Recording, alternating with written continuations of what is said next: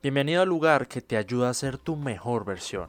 Soy Juan Pablo Duque y el día de hoy estamos en 2 por 1 la sección de mi podcast que trae personas para hacer del viaje de tu vida algo mejor. Hola y bienvenido a un nuevo episodio de mi podcast. El día de hoy estamos eh, una semana más en la sección de 2 por 1 con un invitado muy muy especial, eh, un gran psicólogo que tiene un gran mensaje para darnos hoy y estoy seguro de que el episodio va a estar muy chévere. Raciel, ¿cómo estás? Bien, muchas gracias por la invitación, Juan Pablo. La verdad que estoy muy contento de poder compartir algún mensaje para tu audiencia y pues nada, es para mí también un honor estar en tu, en tu programa, en tus redes. Sí, qué, chévere que te, que te animaste a pasarte por aquí. Y, bueno, como ya saben, eh, en 2x1 eh, hablamos sobre las historias eh, de, nuestros invitados. Comenzamos con eso. Entonces, Raciel, ¿lo que eres hoy lo soñaste de niño? No, para nada, o, pocas partes de ello. Yo la verdad que de, de, niño, bueno, de adolescente, de niño, ni me planteaba esto. Pero, ¿qué será? Creo que alrededor de mis entre 11, 13 años, yo dije, yo quiero ser músico, músico profesional. O sea, yo me veía, yo me vi de verdad de mis, no sé, 12 años a mis 20, eh, como, claro, voy a tener un disco, voy a estar de gira y toda mi vida va a ser música. Y así fue mi adolescencia, o sea, yo a mis 13 años eh, tuve mi primera guitarra, hice una banda con, con mis amigos, ¿no? Y pues teníamos nuestras tocadas de forma local, compusimos pocas, dos o tres canciones, pero pues compusimos, o sea, pues yo me la pasé de adolescente en estas tocadas en, en bares, antros, eh, fiestas de amigos, y yo siempre pensé que me iba a dedicar a, a ello de lleno, no fue hasta que serán 18, 19 que, que veía que ya nos estábamos tardando que pues como que no había una seriedad en la banda realmente, que empecé a, a, cuestionarme si realmente me iba a dedicar de, de lleno, ¿no? Y es gracioso porque, eh, o sea, yo cuando elegí mi carrera, yo, yo pensé, y, estuvo mal creo mi pensamiento, ¿no? O sea, yo sabía que quería dedicarme a la música, también me, me apasionaba mucho el mundo de la psicología, la mente. Entonces mi razonamiento muy, muy tonto fue, decir, bueno, mm, igual y no estudies música, porque la música es algo que, digo, entre comillas, puedes aprender sin un estudio formal, ¿no? Digo, hoy no lo veo así, o sea, definitivamente es algo que tienes que estudiar y practicar y entender teoría. Yo dije, en cambio, pues la psicología no es como, como una guitarra que la tomas, sabes la mente y ya. Y yo dije, no, y me gusta mucho, entonces, aunque yo me voy a dedicar a la música, voy a entrar a, a estudiar psicología, ¿no? O sea, pero me llevo un par de años, muy quizás inocente de mi parte, entender que no me iba a dedicar a la música, sino más bien a la psicología y muchas otras cosas. Sí. Y, y qué cambio tan grande, o sea, de la, pasar de la música a la psicología es como como repentino, no sé, eso, eso me parecía a mí. O, bueno, es que o sea, a mí me, me, han, imagino que a ti también, Juan Pablo, por todas las experiencias que has tenido, mm, o sea, siempre he sido alguien que me han gustado muchos temas. Mm, o sea, desde chico me gustaba, o me gusta aún, eh, la música, la filosofía. Me, recuerdo que a los 14, 15 años em, em, empecé en el mundo de la lectura. Leía, no sé, Oscar Wilde, eh, Nietzsche. Igual y no los entendía, ¿sabes? Pero o sea, yo también incluso me llegué a plantear, oye, si soy escritor, o sea, me gustaba muchísimo la, la lectura, ¿no? La filosofía, por lo mismo me interesé mucho por la cuestión de psicología, o sea, el pensamiento. Recuerdo que a los 15 años leí mi primer libro sobre... Yo soy eh, practicante o estudiante budista eh, de unos años para acá, pero la primera vez que leí sobre el budismo tenía unos 15 años y, o sea, me explotó la mente y tampoco lo entendí, o sea, pero, pero me explotó la mente y, y, me hizo pensar y cuestionarme muchas cosas. Entonces yo realmente tenía un gran abanico de intereses, pero digamos que en mi top estaba la música, luego la psicología y luego un montón de cosas y cositas. Me gustaba mucho la tecnología, yo también, por ahí me comentaste que también hacías algo similar. Mi hermano y yo nos gustaba desarmar los CPUs que antes se usaban mucho, sacarle el disco duro, formatearlos, eh, la, memoria RAM, y o sea, sabía que no quería ser ingeniero, pero sí que me gustaban los temas de ingeniería, eh, electrónica en cuanto a temas de digitales, o sea, yo, yo me acuerdo que examinaba minuciosamente las carpetas de Windows, ¿no? Y decía, ¿para qué es la carpeta de archivos de programa? Entonces, bueno, para... Eh, y yo sé que esto suena muy, muy disperso y, justamente quiero conectarlo con una idea de decir, bueno, pues ya, ya comentaste muchas cosas raras. Y bueno, ese ha sido uno de mis, pues no sé si es virtud o problema, pero me, me han gustado tantas cosas que para mí ha sido difícil tener un, un foco, ¿no? Y todavía trabajo actualmente en ello, pero contestando tu pregunta es no, yo no me imaginaba hoy, o sea, de chico yo no imaginé estar haciendo lo que hago hoy. Sí. Y, bueno, después de que sales de la universidad, eh, ya eres psicólogo, ¿qué, ¿qué pasa? ¿Qué haces?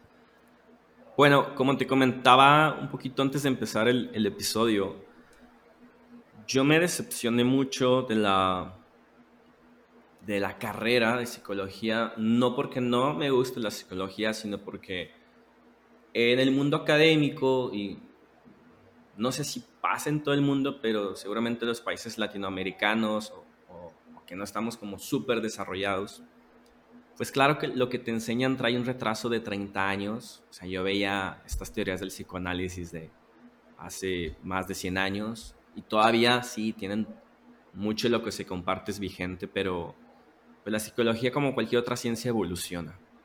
Y yo soy alguien que le gusta mucho la, innovación, eh, la creatividad, pensar otras formas de solucionar las cosas.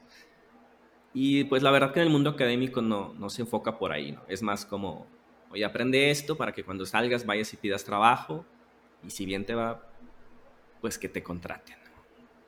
Entonces yo salí muy, muy decepcionado, estaba como dudoso de la psicología por eso y empiezo a probar muchas otras cosas. Me asocio con, con un amigo, eh, pusimos un negocio de fotografía que lo se transformó en, en una agencia de, de, diseño web. Cuando yo estaba en la carrera organicé viajes. Entonces también recuerdo que recién me gradué, estuve todavía un año organizando algunos viajes, llevaba, eh, o sea, contrataba autobuses, incluso alguna vez organizamos eh, unos vuelos a Cancún y llevamos como 80, 90 estudiantes. O sea, incluso en algún momento, fíjate, durante el final de la carrera yo llegué a pensar, ¿y si me dedico a organizar viajes? Poner una agencia de...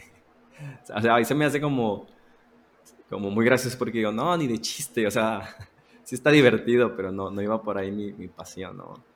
Entonces, en, en resumen, lo que hago cuando me gradúo es probar muchísimas cosas. Eh, o sea, mencioné ahorita, digamos, los negocios principales, pero no, intenté muchos, hasta recuerdo que luego quise retomar lo de la música y puse en mi página web de clases de guitarra y empecé a escribir artículos de teoría musical y que las pentatónicas y el círculo de quintas, toda esta teoría musical.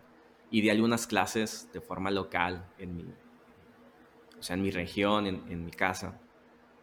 Pero también, o sea, me iba dando, dando cuenta que ni era la fotografía lo que quería, ni, era ni las clases de música, ni el propiamente dedicarme al diseño web, que actualmente todavía me dedico a ello, pero diferente, ahorita lo explico.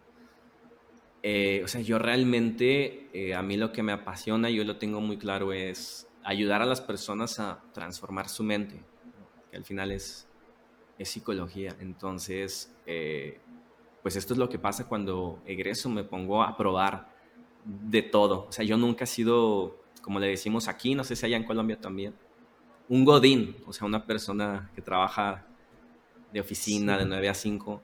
Nunca lo he sido. Mm, la verdad, no, no los critico a, quien lo es, de hecho lo, respeto mucho porque se requieren muchas habilidades y constancia, disciplina. o sea, yo no tengo ninguna de esas habilidades. O sea, soy creativo, soy innovador, pero no soy alguien que pueda apegarse a un plan todos los días de 9 a 5. Entonces, sí. Eh, bueno, por ahí vamos, ¿no? Empiezo a probar de todo. Sí, y fíjate que me surge eh, la siguiente pregunta. Cuando uno, cuando uno se pone a probar de todo, tiene más dudas que respuestas, porque conoce muchas otras cosas, experimenta, eh, aprende de, todo. Y eso me pasó a mí también. Y, y bueno, cuando uno experimenta y hace de todo, lo que, lo que más llega son fracasos. y, y, me interesa saber con cuáles fracasos se topaste tú. Uy, pues con un montón. O sea, de hecho, la, la otra vez hice un, un, listado de todas las cosas que he trabajado y proyectos. No me acuerdo todos, pero eran como unos 15. Por ejemplo, también fui docente, maestro de, de universidad, porque sí, me apasiona la educación, pero, pero, no me apasiona cómo lo tienes que dar en una universidad, ¿no? Con reglas muy, muy estipuladas. Entonces, en cuanto a los fracasos, pues ha sido eh, difícil, no digo que no, porque en, muchos proyectos he, he, fracasado, pero me ha permitido aprender, o sea, de dos formas, ¿no? Tanto, digamos, de forma técnica, de, ah, claro, esto no funcionó porque la estrategia no era la adecuada, o el marketing, que eso es relativamente fácil. Pero lo difícil es es aprender de mí mismo, o sea, darme cuenta que, que a veces era meramente como, como un capricho o como una fantasía mía de, ah, claro, o sea, esto va a ser un otro negocito en el cual le voy a invertir un poquito de tiempo y luego lo voy a dejar y va a seguir solo, ¿no? O sea, yo sé que es muy tonto decir esto, pero yo la verdad muchas veces tuve como esa fantasía, ¿no? Como, como si fuera muy fácil crear algo y a los seis meses salirte y decir, ya está funcionando, ¿no? O sea, yo sé que hay quien lo hace, pero ya con mucha más experiencia, cuando ya lo logró con un par de negocios. Y yo no lo había logrado con, con ninguno, ¿no? Sino más bien lo que me pasaba es que dedicaba seis meses o un año a algún proyecto y me hartaba y volvía a empezar otro. Entonces, claro que cada vez que dejaba un proyecto para empezar otro, pues sentía una gran frustración, como, eh, o sea, como no sentir que yo tenía las habilidades necesarias y ya sabes, como toda esta cuestión social de, oye, los demás parece ser que van escalando y, que yo no, o sea, lejos de ir escalando es como, ah, ya empecé otra vez, ¿no? Desde cero. Y eso, eh, pues yo creo que ha sido lo, más difícil, ¿no? Eh, me tomó varios años hasta que retomé el budismo, yo creo, a mis, serán 25 años, yo creo, que entendí que las cosas no, o sea, el objetivo de las cosas no es jugar al emprendedor, o sea, yo uso el concepto jugar al emprendedor como como que vemos que hay herramientas digitales, entendemos un poquito la lógica de los negocios y es como, vamos a hacer dinero. Y disculpa ahí un gatito que está llorando aquí, se da a escuchar bastante. A veces viene y me visita. Em, entonces te decía lo de, lo de, o sea, para mí lo difícil es darme cuenta que estaba jugando al emprendedor y que no estaba buscando ayudar realmente a las demás personas. O sea, esto, yo hasta que no entro um, a estudiar el budismo y que entiendo que pues, realmente lo que nos trae satisfacción en la vida, nos trae felicidad a, uno mismo y a los demás es dar un significado a las cosas que te permitan, eh, en el, ya sea el proyecto que hagas, tu día a día, eh, que a través de tus acciones tú puedas ayudar a los demás. Y realmente, pues, siéndote sincero, en, muchos de mis proyectos, o sea, sí lo hacía con una intención de, ayudar, pero la verdad que ese era como, como el objetivo número 10, ¿no? O sea, en el uno estaba dinero, fama, eh, éxito, la felicitación de los demás y a lo mejor por ahí, ah, sí, y, estoy ayudando, ¿no? Entonces, para mí también dentro de, te digo, de lo difícil es este aprendizaje personal y, híjole, como entender que, que las cosas no se tienen que hacer solo para uno mismo. Sí. Y, y, bueno, ya que comentas lo, ese tema de, de, darle importancia a los motivos, a ayudar, dinero. Yo, yo, ay, le, le di al micrófono. Yo, yo, yo siento que un problema con el que nos topamos todos los que hacemos proyectos, cosas así, y nos movemos, tenemos un problema con el dinero, porque muchas veces las personas que comienzan, que comienzan algo es por, porque quieren billetes. Entonces, sí. ¿cómo, ha sido tu relación con el dinero en tus proyectos y, con la ambición en general? Porque también querer dinero es ambición. Entonces, ¿cómo ha sido tu relación con el dinero en tus proyectos? Bueno, pues ha cambiado en función de esto que te cuento. Pues para mí hay un antes y después en mi vida a partir de que me empiezo a plantear la necesidad de tener una, un camino, una práctica espiritual que me guíe en mi, mi sentir y en mi significado. Entonces, antes de, de yo entrar al mundo del budismo, pues mi relación con el dinero era eh, o sea, yo había eh, estudiado un poco, ¿no? Cómo, respecto a la circulación del dinero, cómo funciona, un poquito el mundo de la inversión, ¿no? O sea, por supuesto, lejos de ser un experto, pero lo había estudiado, leído. Y entendía pues que el dinero era un recurso, una energía, digamos, que te permite a su vez movilizar otros recursos, ¿no? Y es como una cadena infinita. Y en ese sentido yo pensaba, pues es que simplemente tienes que buscar la forma de, que ese mismo dinero, esa misma energía genere más, Es lo que se hace, lo que busca un inversor. Y está bien, o sea, si lo vemos de forma muy fría, o sea, está bien, siempre buscar el, rendimiento.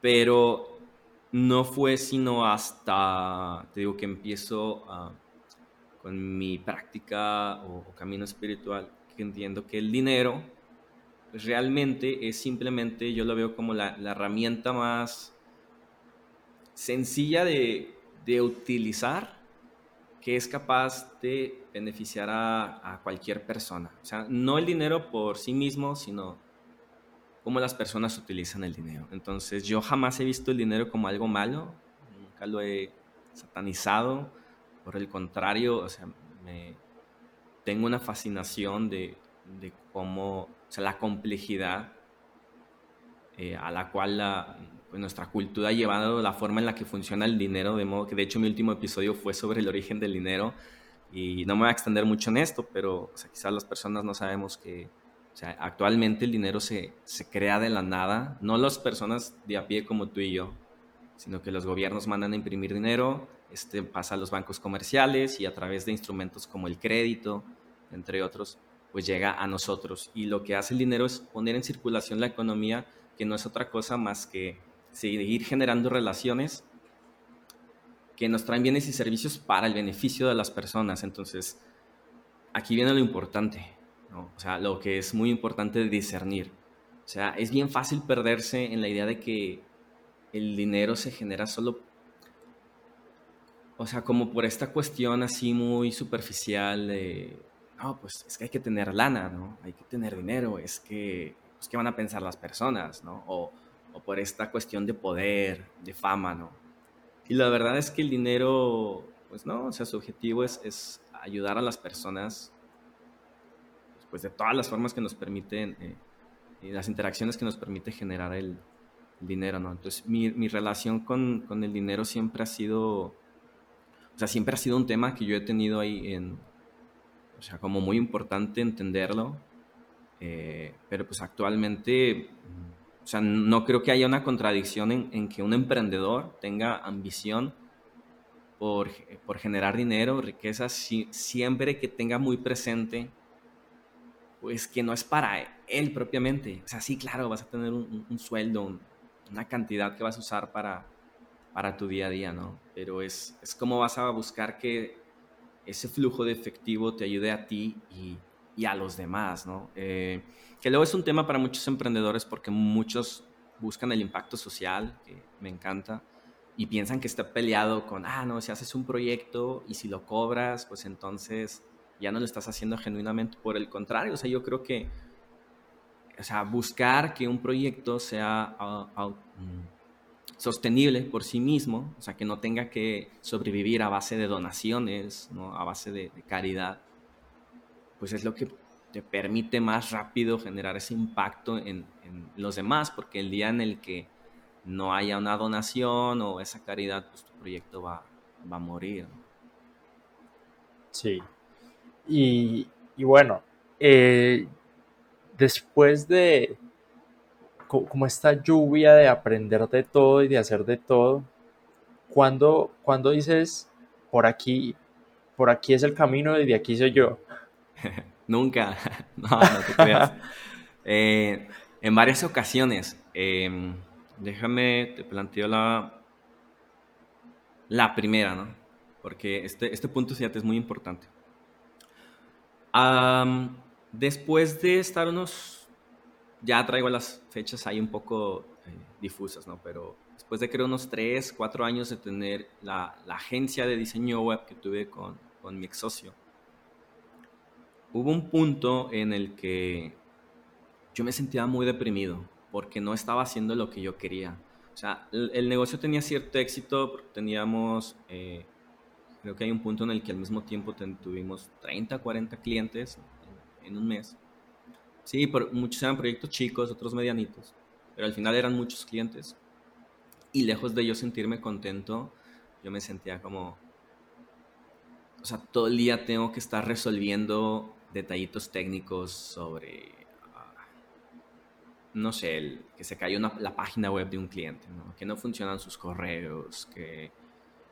Uh, entre muchas otras cuestiones técnicas. ¿no? Y claro, cualquiera podría decirme, bueno, Raciel, lo que pasa es que te faltó, eh, eh, porque éramos un equipo muy chico de tres personas, después creo que fuimos cuatro o cinco. Y sí, lo pude haber solucionado contratando más personal, eh, digamos, haciendo, en lugar de ser la, la, pequeña empresa, o sea, seguir el proceso, ¿no? De formalizarla. Pero realmente yo decía, o sea, yo mi miedo era de que es que si empiezo a hacer todo eso, o sea, yo nunca me voy a poder salir de ahí. O sea, yo, pensé, yo pensaba que esto iba a ser un, un hobby, ¿no? como te había dicho hace unos momentos, como algo que me iba a estar generando dinero de forma fácil, pero ningún trabajo es fácil. Entonces, este era un, un trabajo que me demandaba todo el tiempo y tenía muy poco tiempo para dedicar. Tenía a la par mi consultorio, pero mi plan estaba pasando a la inversa. O sea, yo quería como que en mi consultorio era la psicología a lo mejor fuera creciendo, fueran 80% de mi tiempo y esto otro fueron 20%, pero estaba al revés. Eh, entonces, eh, hubo un punto en el que yo tuve que tomar una, una decisión, eh, o sea, muy drástica porque, o sea, ya había intentado balancear esto, pero no podía. Entonces, yo un día voy y hablo con mis socios y yo sabía que iba a tener algunas consecuencias eh, y les digo, ¿saben qué? Necesito un mes, o sea, tengo que salirme totalmente de la operación. O sea, y claro que para ellos fue, pues no les gustó la idea porque muchas de las áreas que yo cubría, ellos no, no las dominaban o no sabían cómo hacerlas, ¿no? Porque pues también uno de mis errores, no sé si es error, ¿sabes? Pero es, yo hacía también cierta parte de la contabilidad, eh, también capacitaba si entraba una, o sea, teníamos solo dos personas, ¿no? Pero también yo tenía que capacitar a esas personas, había ciertos procesos del diseño que solo yo sabía hacer. Entonces, para ellos era como, ¿y quién va a hacer esto, Raciel? Y ni si, les dije, ¿saben qué? Yo, yo, o sea, ya no puedo continuar. Y la verdad era que, o sea, yo me sentía muy deprimido, no podía continuar porque realmente tenía o sea, un problema de, emocional en el en el que ya me estaba, o sea, todos los días para mí era como, como un enojo, una desesperación de tengo que hacer esto. Entonces yo les pido un mes para, o sea, salirme totalmente y ese mes yo me dedico a pensar. Sí, eh, pues sí, seguía con mi consultorio y todo, pero más que nada me, me dediqué a pensar y me acuerdo que un mes no me fue suficiente y cuando se llega el mes era como, oye Raciel, pues qué bueno que ya va a terminar, porque pues fíjate que hay este problema y te ocupamos. Y les digo, necesito otro mes. O sea, es que de verdad yo estaba súper deprimido. O sea, había días que eh, me ponía a llorar, pero era llorar por desesperación, o sea, no por tristeza, ¿no? Eh, las personas piensan que la depresión es un tema de tristeza y, ni siquiera tiene que estar presente la tristeza. O sea, la depresión es un mecanismo en el que existe una serie de pensamientos y la mente le da la vuelta a esos pensamientos una y otra vez sin llegar a una conclusión satisfactoria. Simplemente lo que percibe es que hay una idea, una situación que no le agrada y, la está reinterpretando una, una y otra y otra vez. Y ese proceso mental, tenerlo todo el tiempo, pues se llama depresión. En mi caso, mi proceso mental, eh, mi proceso rumiativo era todos los días estar pensando, no me gusta lo que hago, no me gusta lo que hago, no me gusta lo que hago. Entonces yo les pido eh, otro mes y, y recuerdo, porque hay una montaña muy bonita que se llama Chipinque, y recuerdo que iba muy seguido a Chipinque, como a agarrar aire fresco, a pensar. Y llegó a la decisión de decir, o sea, ya no voy a regresar simplemente pues me voy a salir de esta microempresa, pero pues al final una empresa, y, pues vamos a llegar a, un acuerdo. Eh, quizás esa ha sido la, la, decisión más difícil que, de las más difíciles que, que he tomado y es cuando decido, eh, si no, algo que espero no desviarme mucho, que tu pregunta fue cuándo o, cómo tomas la decisión de enfocarte en algo, ¿verdad? Sí, entonces ahí fue cuando yo decidí eh, pues dedicarme de lleno a, lo que yo siempre he querido, que es, bueno, entre comillas siempre, porque de chico quería ser a, eh, músico, ¿no? Pero bueno, ya a una edad, este, ya después que me gradué, ¿no? Y, que ya no conté la historia de cuando le retomé el gusto a la psicología, pero no me tomó mucho, o sea, al, año empecé a leer otros autores y descubrí que la psicología era todo otro mundo, ¿no? Que evoluciona, pero que había que salir y conocerlo, ¿no? Entonces yo había pensado, eh, sí, al cabo de un año más o menos después de graduarme, de, decir, oye, quiero dedicarme a la, a la psicología, solo que no quería hacerlo de forma tradicional, pero no tenía idea de cómo me iba a salir de ese modelo tradicional. O sea, porque el tener un consultorio y ver pacientes es, padre, es muy satisfactorio, me aprendí mucho de, ellos, pero yo como emprendedor también me parece como una situación un tanto pasiva, ¿no? O sea, vas a tu consultorio, estás ahí cuatro o cinco horas y, bueno. Eh, entonces, pues fue aquí cuando yo tomé la decisión de decir, no, Raciel, o sea, tú lo que quieres es eh, ayudar a las personas a transformar su pensamiento. o sea, yo también como notando el mismo proceso por el cual estoy pasando, eh, digo, o sea, ¿cuántas personas no, no, les está pasando esto, no? yo sabía que pues para ayudar a otras personas, antes también tenía que buscar ayuda, ¿no? Y fue cuando yo tomo la decisión y digo, eh, pues retoma esto. Y eh, bueno, es que es, es, muy larga la historia, pasan muchas cosas, pero digamos que concluyendo en esta primera decisión, yo digo, voy a, voy a retomar la, la, meditación, que es algo que a mí siempre me, me, ha gustado, me ha servido. Y voy a buscar cómo usar la meditación en, en la psicología. Yo en ese entonces no sabía, pero ya había todo eh, un mundo de pues, lo que hoy se conoce como mindfulness, que es utilizar la, la, meditación de forma clínica en la medicina, en la psicología. Y fue ahí cuando yo decido, tienes que tomar este camino, Raciel, y, incluso recuerdo que cuando regreso a hablar con mis ex socios, yo les digo, bueno, ya no, voy a, ya no voy a regresar, vamos a llegar a un acuerdo. Y yo al mes entro a estudiar una maestría en psicología para hacer una investigación en mindfulness y dedicarme de lleno a, a ello. Esta fue mi, digamos, la primera vez que yo tomo esta decisión. Después se siguieron presentando otras ocasiones porque, o sea, siguieron pasando cosas por las cuales, digamos, me tuve que, ¿sabes? Como, como regresar. Sí. Pero no sé si te sigo contando por ahí o, tú, ya tú me dices, Juan. Dale, perfecto. Sí, sigue por ahí. Vale, ok, pero si tienes alguna pregunta en cualquier momento, eh, interrúmpeme, porque si no yo puedo hablar y hablar. Em, entonces te estoy hablando que eso habrá sido, yo tendría unos 25 años, me parece, 25, 26. Y yo, ok, entonces lo que hago es, aquí viene como la parte difícil o, como del, emprendedor, que es, o sea, es muy bonito soñar, decir, ya no voy a hacer esto, ahora solo voy a hacer esto. Pero no era tan fácil porque esto me estaba dando el 90% de mis ingresos.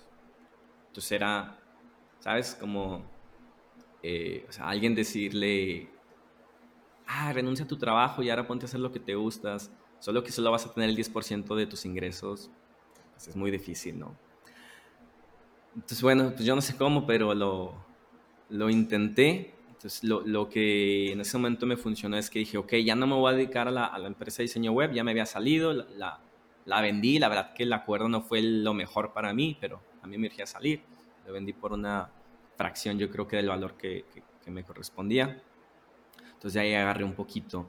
También yo entré a una maestría en ciencias, que acá en México, eh, muchas de estas maestrías hay una beca, ¿no? Para, para cursarlas y a mí me daba una beca mensual. Entonces de ahí agarré otro poquito de ingreso y no abandoné totalmente el mundo, de, el mundo web, porque la verdad que sí me gusta, o sea, el diseño web tiene que ver con la psicología, con la experiencia del usuario, con, eh, o sea, qué es lo que siente alguien cuando entra a una página, entonces todo eso me gusta, solo que cuando trabajamos en la agencia se terminó, en lugar de tener esa interacción con el cliente y entender lo que el usuario estaba buscando, se volvió como un tema así de, como vender un producto, ¿no? Ah, no, este es el paquete 1 y el paquete 2. Y si usted quiere el paquete 2, pues son mil pesos más, ¿no? Entonces, no sé, o sea, no me gustaba cómo había, se había dado eso. Entonces yo dije, bueno, lo que voy a hacer ahora, en lo que estudio mi maestría, es que empecé a dar, creo que ya tenía un poquito de tiempo dándolo, empecé a dar consultoría y capacitación personalizada uno a uno en WordPress y diseño web. Y aquí estuvo muy, muy interesante porque las personas me empezaron a buscar. Yo creo que era la única persona en la ciudad, quizás hasta la fecha, que, que hace eso. O sea, sí hay escuelas que te enseñan diseño web, pero no, no alguien, un asesor que te diga, oye, explícame toda la lógica detrás de, del mundo de la web, de, de, la experiencia del usuario, de cómo conectar con los clientes. Entonces, uh, pues así, digamos, eso fue lo que me ayudó a soportarme, ¿no? Eh, los cursos, la beca de la maestría y todavía tenía algunas consultas en mi, vaya la redundancia, no sé, consultorio. Sí. Y entré de lleno al mundo de o sea, la maestría. Y dos años me dediqué a aprender lo más que pude, empaparme de, de mindfulness. Eh, de hecho, yo realicé el primer estudio científico aquí en México. Eh, eh, igual no me voy a extender tanto en el tema de mindfulness, pero o sea, mindfulness es, si bien es una práctica que viene del, del budismo, es un tipo de meditación. Eh, en los años 70, 80 se empieza a investigar para utilizarla de forma, eh, pues no espiritual, ¿no? Sin, la, sin toda la connotación religiosa.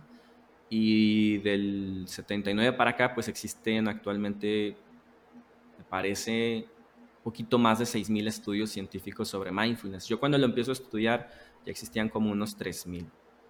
Eh, pero claro, acá en México, en Latinoamérica, pues parecía ser que era una cosa rara, nueva, eh, esotérica, ¿no? Entonces yo lo que hago estos dos años es dedicarme de lleno, no solo a aprenderlo teóricamente, o sea, yo a practicarlo eh, en mí mismo, o sea, todos los días, empecé también a estudiar Ah, y fue en esta época, fíjate, aquí viene también, híjole, esto no, creo que nunca lo he comentado en vivo, pero vale la pena.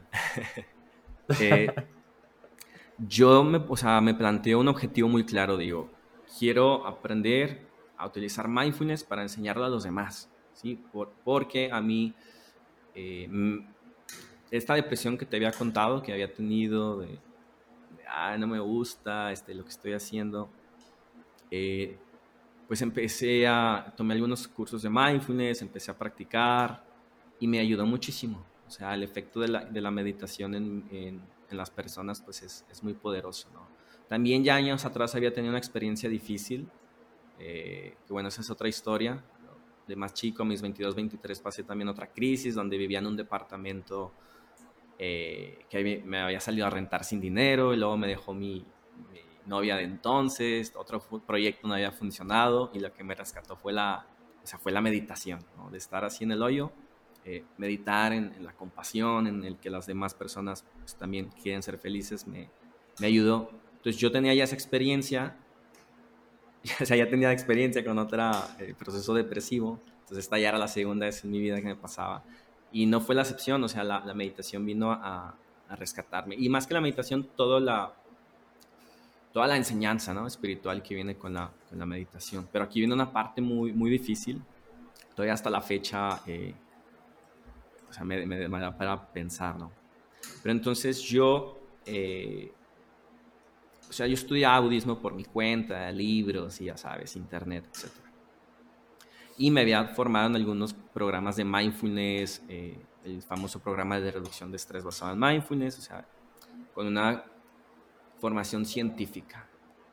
Y yo estaba súper clavado con mi proyecto en la maestría, haciendo investigación, contactando con gente. Pero al cabo, mm, creo que, no sé si a los seis meses o diez meses de empezar mi maestría, digo, ok, Raciel, o sea, ya estás aprendiendo la parte científica, la estás entendiendo, estás practicando. También leía un poco a la parte espiritual, pero yo decía, yo necesito aprenderlo como de forma más directa, ¿sabes? O sea, no, no solamente sin un libro. Y yo empecé a buscar centros de meditación budistas. Y aquí en Monterrey hay, hay varios, pero hay diferentes eh, escuelas o enfoques, ¿no? Que muchas personas no saben que el budismo, al igual que como pudiera ser, no sé, el cristianismo, pues hay como vertientes, ¿no? Entonces, acá también eh, pues había diferentes escuelas de budismo y finalmente yo encuentro una que, me llamó la atención, en la cual yo sigo estudiando, que se llama Budismo Kadampa.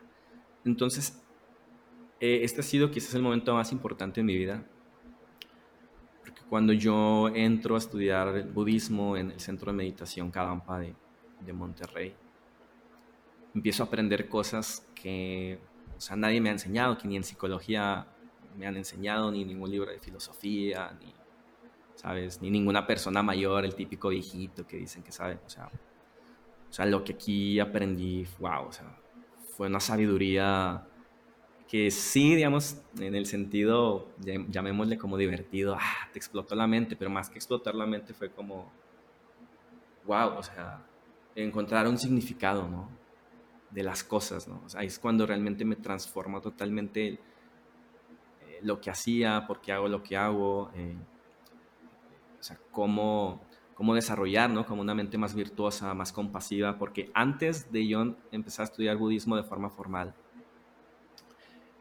eh, pues claro, o sea, tenía al igual que todos el deseo de éxito y que la fama y que hacer una startup así y que despegue, ¿no? Y ser millonario y todo lo que tú quieras. Y no digo que fuera una mala persona, pero pues mi enfoque estaba como mucho por, por ahí.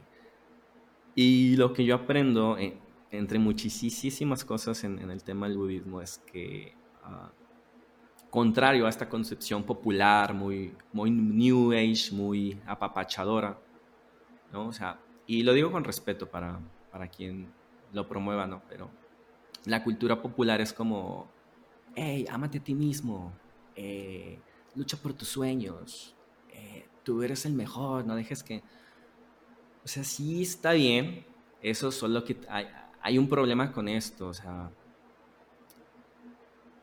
nadie, o sea, ningún ser humano necesita entrenar su mente ni hacer algún esfuerzo para quererse a sí mismo porque pues naturalmente, o sea, uno es, perdón que le diga tan bobo, o sea, yo soy yo. O sea, naturalmente la mente piensa, uy, pues yo soy lo más importante, ¿no? Y de ahí vienen frases tontas como, primero mis dientes antes que mis parientes y, todo esto. Entonces, cuando, cuando viene alguien y, te vende esta idea de, ah, lucha por tus sueños, tú eres el mejor, la mente piensa, claro, claro que yo soy el mejor, ¿no? O sea, claro, yo voy a ser un rockstar, claro, yo voy a ser el super empresario y el super emprendedor. Entonces, realmente, lejos de ayudarte a, bueno, quizás sí te ayuda a cumplir tus, tus objetivos, este tipo de pensamiento, pero el problema es que te mantienes siempre en un estado de, infelicidad, insatisfacción, porque la realidad es que el, el ego, o sea, se va inflando, ¿no? Se va inflando, inflando, inflando, inflando, inflando. Entonces piensa que uno es lo más importante en el mundo y, el amor propio y quiérete mucho, pero no hay un límite para amarse a sí mismo. En cambio, si le damos la vuelta, si te dijeran, eh, eh, si alguien nos dijera, oye, ama a los demás, ¿no? O sea, ten, más interés que en ti mismo por ayudarlos, ¿no? Es como, uy, no, pues qué difícil, o sea, es que apenas tengo tiempo y mis problemas, ¿no? O sea, naturalmente todos vamos a pensar de esta forma.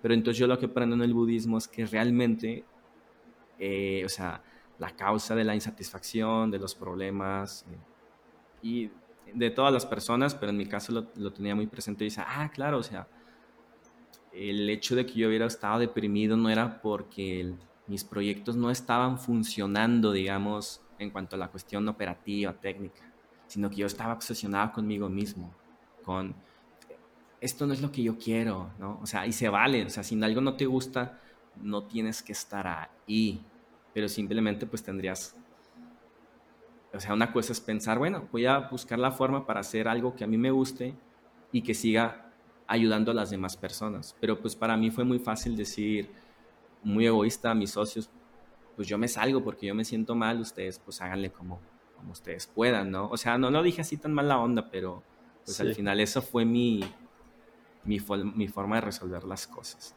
Entonces, claro, o sea, ya con toda esta nueva forma de, de ver el mundo, yo empiezo como mi etapa, un antes y después en mis proyectos. O sea, actualmente esto permea todos mis proyectos. Es decir, ya no es, ay, que, o sea, cuánto dinero me va a dar, sino, o sea, cuánto beneficio puedo lograr con esto para ayudar a las demás personas. De hecho, yo defino el emprendimiento como, pues, una forma de buscar soluciones. Perdón, es, o el emprendimiento, como yo lo veo, es buscar soluciones que ayuden a los demás de forma escalable y sostenible. O sea, que pueda llegar a la mayor cantidad de personas y que se pueda mantener esta, pues esta solución o tipo de, de ayuda. ¿no? Y yo pensaba, pues el budismo yo, yo lo veía así, o sea, es como puedes cambiar tu mente para buscar la, beneficiar a las demás personas antes que a ti. Y no por eso es que no te vayas a beneficiar a ti mismo. Simplemente es eh, pues ya no eres tú tu única prioridad. Y también para no, para no desviarme,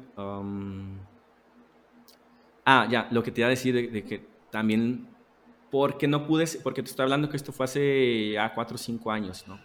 Pero hubo un problema por el cual no me pude apegar, o sea, yo ya había tomado mi decisión, como salirme de, bueno, había dejado la empresa en la que trabajaba, que, que había montado con mis ex socios, y decía, ya me voy a dedicar al mundo de la psicología, mindfulness, enseñar pero también yo, y esta es quizás una interpretación mía, o más bien lo es, Cuando yo empiezo a aprender y estudiar budismo, eh, me doy cuenta que muchas personas empiezan a utilizar mindfulness porque es una moda. O sea, por un lado me da gusto, me da gusto que se voltee a ver esto porque es de muchísima ayuda, como lo comenté, hay mucho respaldo científico. Pero pues naturalmente como pasa en todo, la gente pues aprovecha las modas y empiezan a surgir personas que ni están preparadas, ni les interesa entender realmente qué es la meditación, ¿no? Y no, no digo que tengan que ser budistas propiamente, o sea, pero simplemente entender realmente qué es la meditación. O sea, muchas personas no, no tienen este interés y simplemente, em, em, em, ¿sabes? Empiezan a decir estas frases como, ay, que no tiene nada que ver con la meditación, pero bueno, no sé, conecta con tu niño interior, y, sana las heridas, este, conectando con el momento presente y empiezan a desvirtuar todo esto, ¿no? O sea, ni siquiera tiene una formación profesional, ¿no? Empiezan a decir como cosas sin sentido.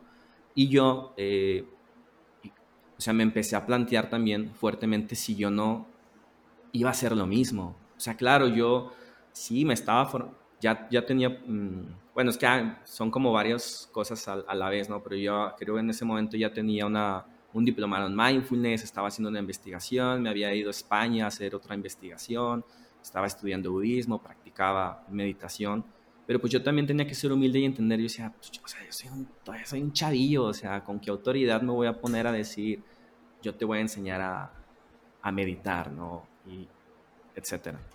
Entonces, me costó mucho, como, como mucho trabajo, pero si bien yo continúo mi maestría y concluyo el estudio y lo publico y todo, o sea, yo creo que me llevó como otro año de, en lugar de entrarle con todo el punch y todas las fuerzas a, difundir y promover mindfulness,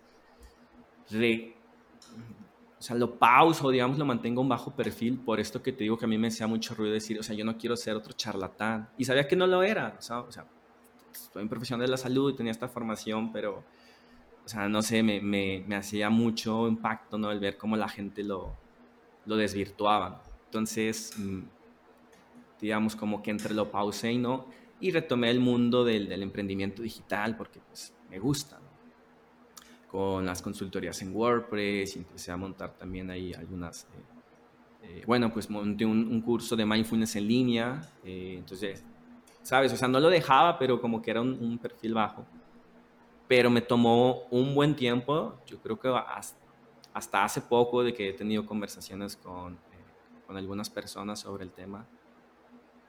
O sea, entender que... Um, o sea, que se vale, ¿no? O sea, se vale enseñar, enseñar esto aunque yo no sea un experto y si yo me comparo con mis maestros de, de meditación, pues no, o sea, no hay punto de, de comparación, ¿no? Pero hablando de, o, o, siguiendo con este tema de decisiones difíciles, o sea, la primera decisión difícil quizás fue el, ok, dejar de tajo esta empresa que estaba funcionando bien con mis ex socios para dedicarme al mundo de la psicología y, y, y luchar por mi sueño, ¿no? Que, que, tanto lo critico, pero pues lo que terminé haciendo. Entonces después fui re afinando esta idea de decir, oye, Raciel, ok, estás luchando por tu sueño, quieres hacer lo que tú quieres, pero tampoco vayas a caer en lo que hacen los demás de simplemente por moda y, y hacerte rico, ¿no? Entonces, mi segunda decisión muy difícil fue como decir, como, o sea, nunca lo dejé de hacer, pero sí, sí dije, ok, o sea, todavía no lo hagas de lleno, sino sigue preparándote, sigue cuidando tu mente, entrenándola, hasta que tú sientas como que realmente te identificas con esa, como con esa persona que tiene ese bienestar y potencial para transmitirlo a los demás. Entonces, fue muy difícil porque yo, o sea, yo ya lo quería hacer, ¿sabes? Como a los cuatro vientos. Pero entonces regreso al mundo del, emprendimiento digital durante un, un par de años y no fue hasta eh, más o menos un año donde digo, bueno, ya, vamos a volver a, a dedicarnos de lleno al tema de, de mindfulness y, meditación y actualmente pues estoy trabajando en, en, ello, ¿no? Yo creo que esas han sido mis dos decisiones. Bueno, o, o, la tercera sería, o sea, la segunda fue como hacer esta pausa y a lo mejor la tercera fue el, el, dedicar, el dedicarme de lleno porque me daba como un poco de, yo creo que les pasan a, a, todos los emprendedores en su área, ¿no? Por ejemplo, eh, o sea, a lo mejor tú eres experto, o no experto, ¿no? Pero quizás tienes un podcast que hablas de finanzas, ¿no? Naturalmente vas a conocer otros expertos que son mejores que tú. Y te da como un, híjole, es que yo salir y empezar a hablar de inversiones, pues ¿quién soy yo? No, pues claro que eres alguien, o sea, no tienes que ser la mejor persona del mundo, ¿no? Va a haber personas que van a conectar contigo. Entonces, para mí como que también pasé al igual que todos ese proceso en donde digo, bueno, este, está bien, yo no soy eh, el ni, ni, lo pienso ser, ¿no? Este, el gran maestro de meditación, pero creo que sé algo, es un poquito sobre el tema, me he preparado y creo que estoy listo para, para dedicarme de lleno a, ello y, compartirlo, ¿no? Es, eh, no sé, pienso que cuando lo cuento suena como, ay, recién no era complicado, ¿no? O sea, simplemente, pues hazlo y ya, pero para mí fue, fue difícil. Sí, sí, es muy complicado tomar ese tipo de decisiones y, y, y, lo que hablábamos al principio, con lo que comencé esta pregunta, que es el foco. O sea, mira, eh, yo mi historia pues no la cuento mucho ni muy larga, pero eh, han pasado miles de cosas en cinco años. Entonces, bueno, Raciel, ¿qué consejos le darías a los futuros emprendedores? Déjame reviso aquí mis notas que justamente quise preparar un poquito. Ya, listo. Mira, lo primero, obviamente, conforme a mi historia, mi experiencia, es. Pues aprende a entender tu mente. O sea, antes de, de cualquier. No, así que haz un curso en esto, que. Mira, las habilidades técnicas, las, las hard skills, que yo creo que aquí esto está mal conceptualizado. Porque sí, o sea, en inglés a, las, a estas habilidades profesionales se les dicen hard skills, como dando a entender que son como más difíciles. Pero la verdad que el tema técnico es muy fácil de aprender. O sea, el marketing eh, o sea, no es tan difícil. Lo difícil es las soft skills, que insisto que están mal, ¿no? Porque parecía ser, ah, habilidades blandas, sencillas. No, no. Son las más difíciles. O sea, entonces solamente entendiendo tu mente, ya sea mediante un proceso, puede ser mediante una psicoterapia, puede ser leyendo libros sobre, que hablen sobre estos temas, o en mi caso, mediante la meditación. Solo si entiendes tu mente y tienes un, un proceso de introspección, vas a poder lograr todas estas cualidades que necesita cualquier emprendedor, como disciplina, enfoque, paciencia, eh, resiliencia para superar las crisis y la adversidad. Si tú no entiendes tu mente, por más cursos, capacitaciones y expertos y mentorías con los que tengas contacto, nunca vas a lograr nada. Entonces ese es el consejo número uno. Em, el consejo número dos, y puede ser muy discutible ¿no? para muchos, pero yo los invito a que lo consideren, es que encuentres un camino espiritual que te dé significado más allá del jueguito del emprendedor. Como lo comenté, o sea, jugar al emprendedor es, voy a hacer algo bien chido, así súper emocionante, súper innovador. Está bien, a mí también me gustan esas, esas cosas. Pero solamente si tienes un, camino espiritual y no lo ligo a ninguna religión particular, en mi caso es el budismo, en tu caso puede ser que ni siquiera esté ligado a una religión. Pero solamente este conocimiento espiritual te va a dar un significado de por qué haces lo que haces y cuando las cosas no te salgan bien, mm, vas a tener esta energía para, para poder continuar. ¿no? De lo contrario, eh, pues me lleva a, la siguiente recomendación, que es recuerda que todas las cosas son impermanentes y dependientes. O sea, ¿qué quiere decir esto?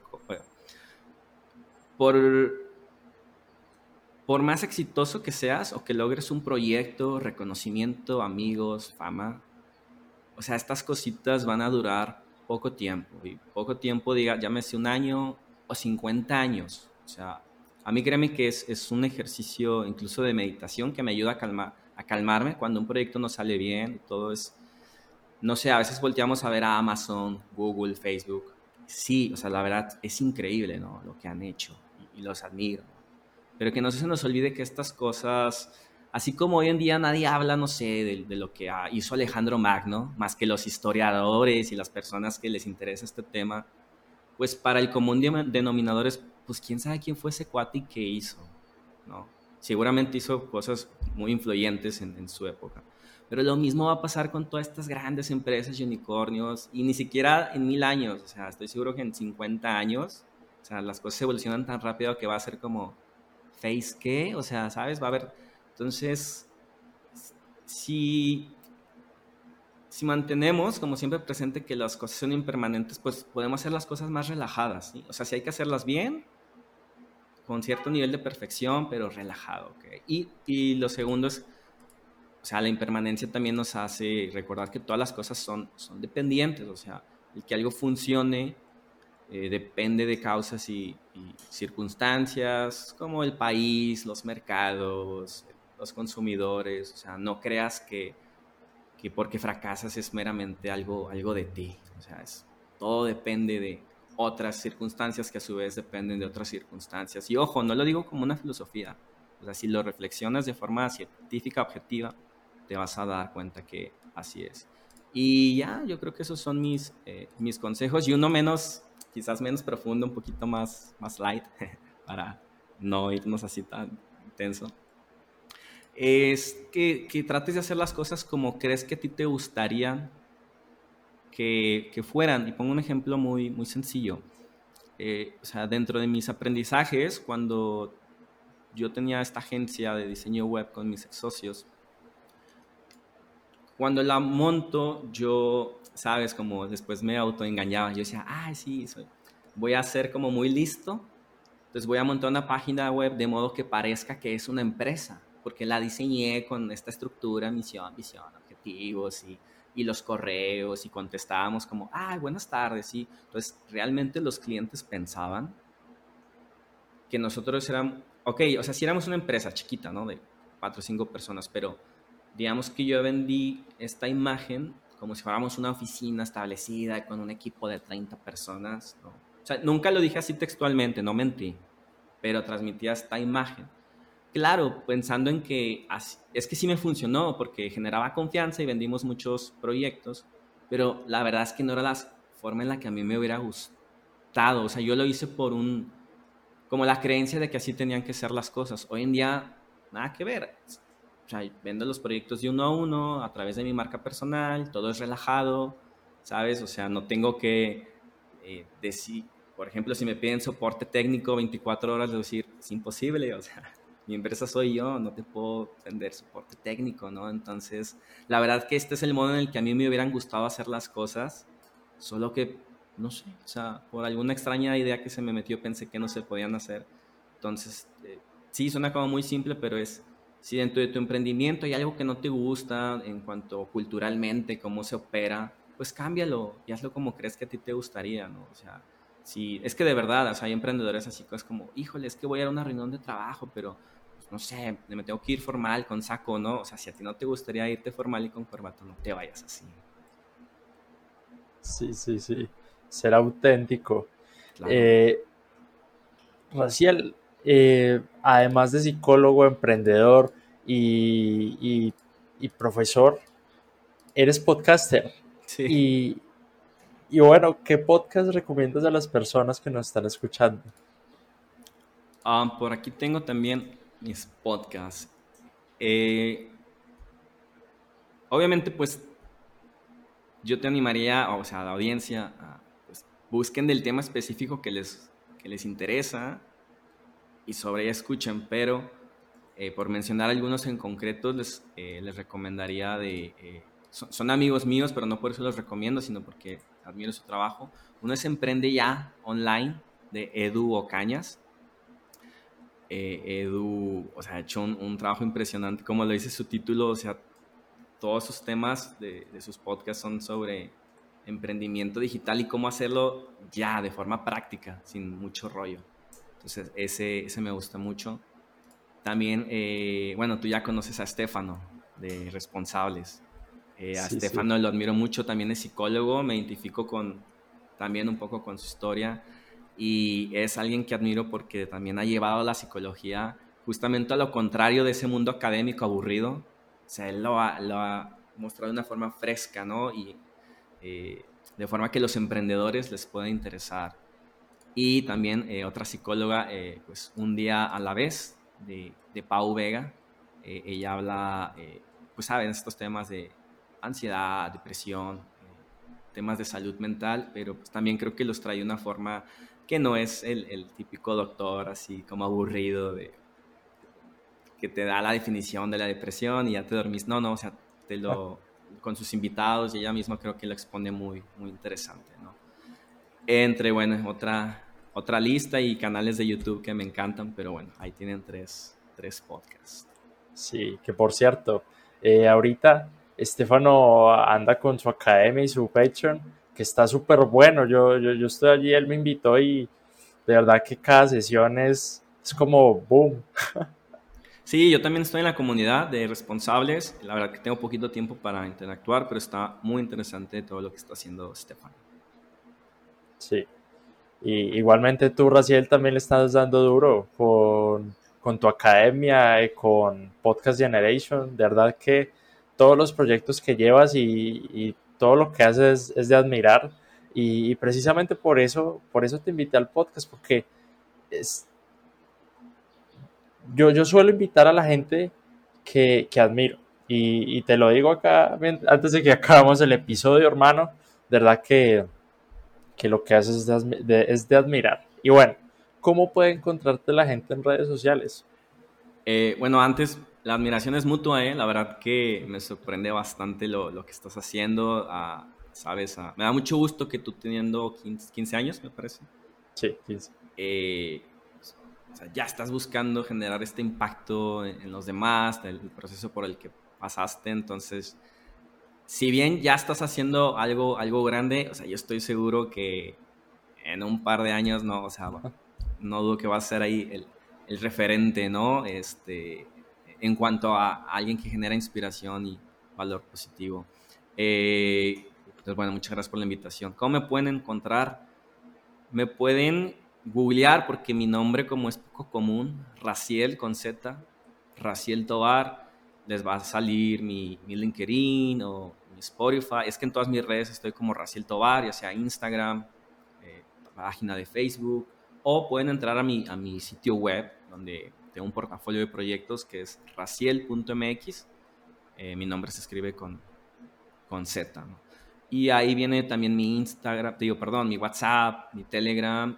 Y yo de verdad, si alguien quisiera simplemente contactar conmigo, meramente para platicar, conocernos, me pueden mandar un, un mensaje. Y si me permites hacer una invitación a mi academia, Juan Pablo. Claro que sí, adelante. Sí, que ya, ya no pude mencionar al, al inicio, más bien se me pasó. Eh, pero como platiqué un poquito en la historia, yo soy eh, eh, psicólogo, me especialicé en, en mindfulness, en, en, este tipo de, de, meditación. Y justamente este año estoy impulsando mi, mi comunidad y academia que se llama Mindful Academy. Pueden entrar a mindfulacademy.com.mx y ahí lo que comparto son las investigaciones científicas que, que, he realizado sobre el tema. También hay un grupo de WhatsApp y hay un par de cursos.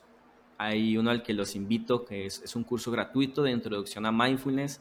Para quien no conozca el tema, pues simplemente una, una práctica eh, sencilla de atención con la cual puedes, eh, pues día a día, aprender a tomar el control de, de tu mente de forma amable para tener pues mayor calma, mayor resiliencia y estar más enfocado en el momento presente y en lo que importa. Entonces, los, animo mucho a probar este, este curso gratuito de mindfulness. Sí. De todas maneras, para la gente que esté interesada en este tema, eh, voy a dejarlo en la descripción. Si están en YouTube o en Spotify, eh, revisen la descripción de, del episodio y ahí van a encontrar el link. Entonces, bueno, Raciel, de nuevo muchas gracias por animarte a participar en este podcast me encantó el episodio y, y, nada, me la pasé muy bien. Qué chévere tu historia. Y, bueno, espero que, que, con esta charla hayamos ayudado a alguien, a alguna persona. Y, y bueno, nada, recuerden, eh, pueden encontrarme en Instagram como Juan Pablo Duque con B larga al final. Soy Juan Pablo Duque Beltrán y nos vemos en la próxima. Chao. Chao.